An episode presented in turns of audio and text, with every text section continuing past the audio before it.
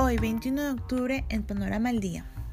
Entre las noticias más importantes tenemos que Unión por el Perú alcanzó las firmas para una nueva moción de vacancia presidencial.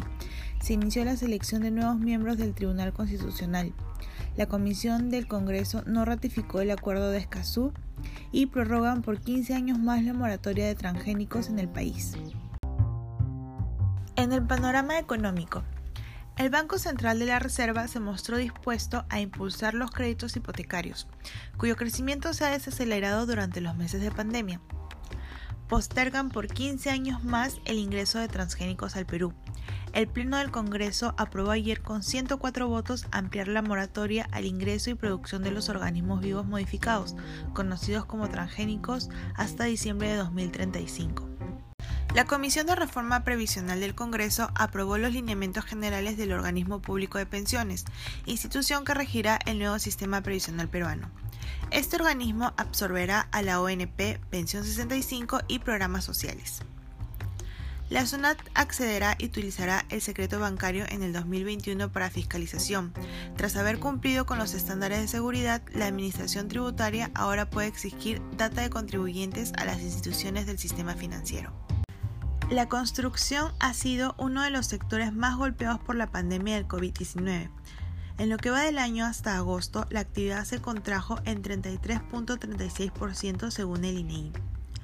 El Comité de Operación Económica del Sistema Eléctrico Interconectado advirtió hace poco que es necesario que el sector de generación eléctrica concrete nuevas inversiones antes que concluya este gobierno, para así evitar incrementos en los costos de la electricidad, que podría hacer perder competitividad a industrias como la minera. El Ministerio de Educación prepara regulación de condiciones básicas de calidad para los colegios. El ministro afirmó que supervisará a 6.216 colegios privados en el 2021 para así asegurar la calidad del servicio educativo que prestan a los estudiantes. La inversión pública crecerá en octubre tras siete meses de caída. El presidente del BCR, Julio Velarde, afirmó que según las estimaciones de la entidad monetaria, la inversión pública tendría un crecimiento de 6.1% respecto a octubre de 2019. La ONP recibirá 7.493 millones del Tesoro Público para pagar pensiones. La ministra de Economía y Finanzas, María Antonieta Alba, sustentó el presupuesto que recibirá cada una de las instituciones adscritas a su sector en el 2021, entre las que se encuentra la ONP.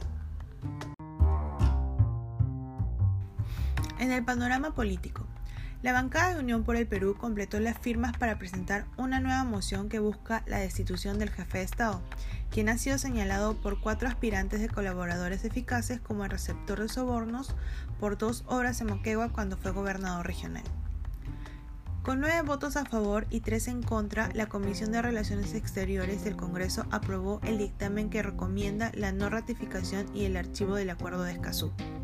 El último viernes venció el plazo para que los 22 partidos que participaron en las elecciones congresales del enero pasado presenten ante la OMPE sus respectivas informaciones financieras de la campaña. Sin embargo, solo siete agrupaciones cumplieron con dicha disposición. La Comisión Especial del Congreso, encargada de elegir a los nuevos magistrados del Tribunal Constitucional, aprobó ayer el cronograma de trabajo que regirá este proceso de selección.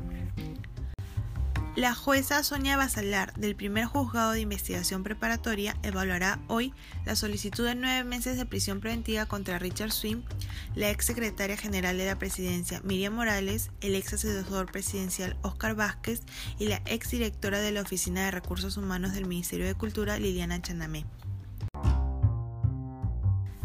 Gracias por escuchar Panorama al Día del 21 de octubre.